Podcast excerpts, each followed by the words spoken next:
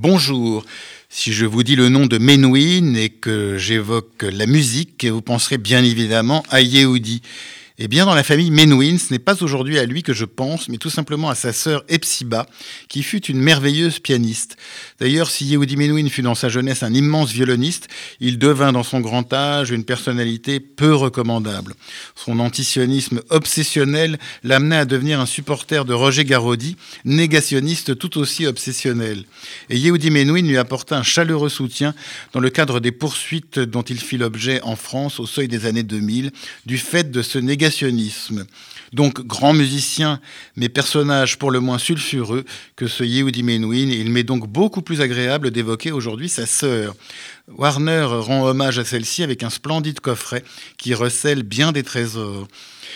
Epsiba était né à San Francisco, son père étant un ancien étudiant de yeshiva très opposé au sionisme. Ceci explique peut-être la trajectoire de l'ambivalent Yehudi.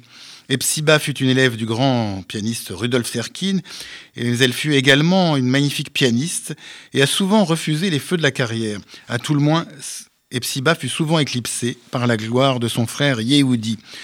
On doit toutefois à la pianiste maintes concerts et enregistrements légendaires, notamment avec son violoniste de frère, mais aussi des enregistrements en soliste ou avec orchestre. On trouvera beaucoup de merveilles dans le coffret Warner qui vient de paraître à l'occasion du 30e anniversaire de la mort de la pianiste, et notamment des concertos pour piano et orchestre de Mozart, une 31e sonate de Beethoven absolument merveilleuse, ou encore un magnifique quintet La Truite de Schubert, où elle est aux côtés du quatuor Amadeus.